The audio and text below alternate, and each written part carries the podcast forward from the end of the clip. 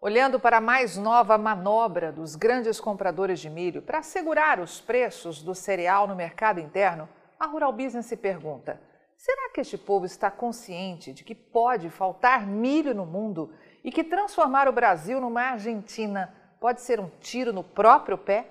Será? Seja muito bem-vindo à Rural Business, única agência independente, provedora de informações estratégicas para o agronegócio do mundo. Aqui não existe interferência de compradores ou vendedores em nosso conteúdo. Rural Business, o amanhã do agronegócio, hoje. Com a palavra, Tânia Tosi, analista-chefe e estrategista aqui da Rural Business, responsável por esta análise. A velha mídia e sites gratuitos foram tomados pela seguinte matéria nesta quarta-feira, 26 de janeiro de 2022. Projeto prevê taxa de 15% na exportação do milho brasileiro até o fim do ano. E a reportagem começa dizendo o seguinte: um projeto de lei em tramitação na Câmara dos Deputados prevê que as exportações de milho do Brasil tenham uma sobretaxa de 15% até 31 de dezembro deste ano e permite ao governo federal que aumente ou diminua essa sobretaxa em até 10 pontos percentuais durante a vigência da lei, o que poderia elevar a tarifa para até 25% ou reduzi-la para até 5%. O texto é de autoria da deputada Soraya Manato. Segundo ela, a alta nos preços do cereal tem levado a uma preferência pelas exportações, o que, em sua visão, prejudicaria o abastecimento do mercado doméstico. Pois bem, vamos começar pelo começo. E a primeira questão é: quem é Soraya Manato? Pouco sabemos a respeito desta deputada federal do Espírito Santo, eleita pelo PSL, Partido Social Liberal. Mas de três coisas a Rural Business tem certeza. A primeira é que, ao que parece, a parlamentar tem forte viés comunista. A segunda é que ela não entende absolutamente nada de agronegócio. E a terceira é que mostra um absoluto desconhecimento da história e, sobretudo, de qualquer regra básica de livre comércio. A afirmação contida na matéria de que, aspas, a alta nos preços do cereal, no caso o milho, tem levado a uma preferência pelas exportações é tão sem noção que fica até difícil analisar. Mas vamos lá. Cara, deputada Soraya, talvez não saiba, mas as exportações de milho originadas do Brasil vêm em queda livre como demonstrado por este gráfico. A safra 2020-21 ruma para ser finalizada agora em janeiro com 20 milhões e 500 mil toneladas de milho exportadas, ou algo bem próximo disso.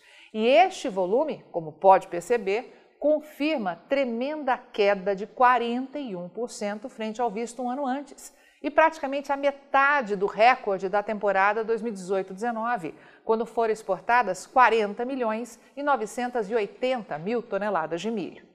E tudo isso aconteceu por um único motivo: os preços subiram demais. Diferentemente do que diz aí a cara deputada, a falta de milho em razão das perdas de produção na segunda safra do ano passado gerou uma alta desenfreada nas cotações.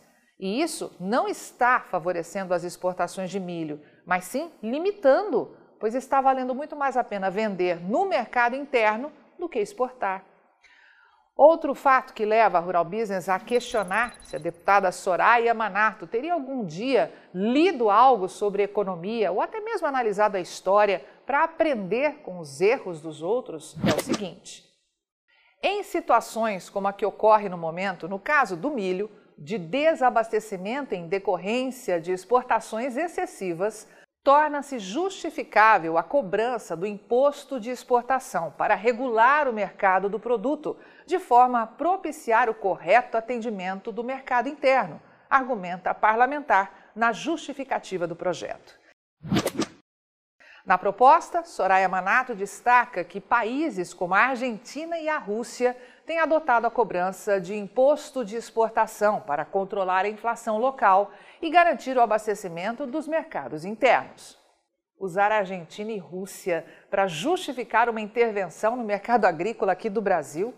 Sério? É isso mesmo?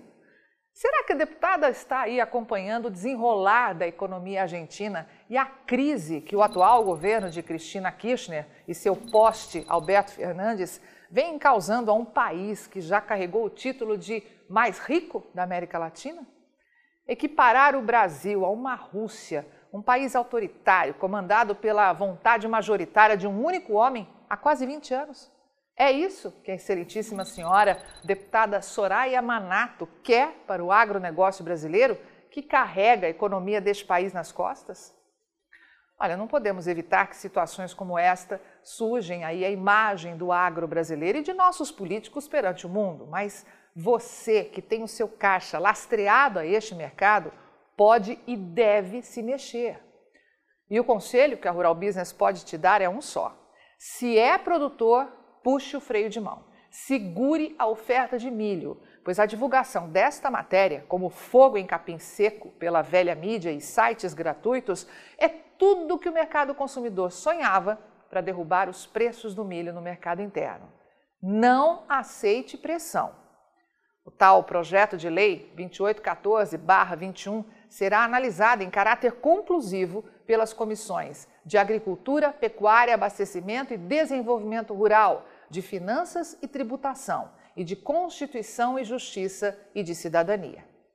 E se você e as lideranças que dizem defender o agro brasileiro não se movimentarem, a simples divulgação desse projeto ridículo vai causar enorme prejuízo ao seu bolso.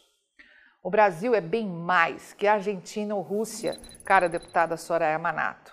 Somos hoje um celeiro agrícola responsável por abastecer de comida não só o gigante mercado consumidor local, mas de matar a fome de boa parte da população do planeta.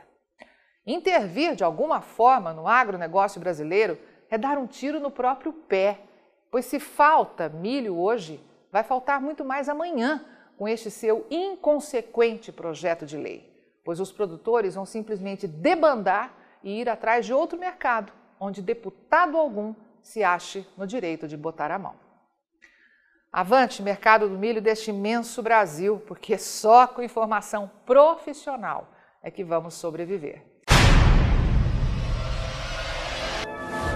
Depoimentos de quem já assinou o RB Vídeo e já está sabendo o que pode acontecer amanhã nos mercados de soja, milho e boi hoje. O que desperta meu interesse na Rural Business é que, diferente das outras empresas que falam o que já aconteceu, ela dá uma previsão do que vai acontecer. O processo produtivo ele pode ser muito mais eficiente se eu tiver uma informação de como o mercado vai se comportar. E a gente tem hoje realmente uma informação bastante confiável, compromissada com o nosso negócio. Aumente já seus lucros no agronegócio. Acesse rbvideo.com.br e assine Rural Business. O amanhã do agronegócio, hoje.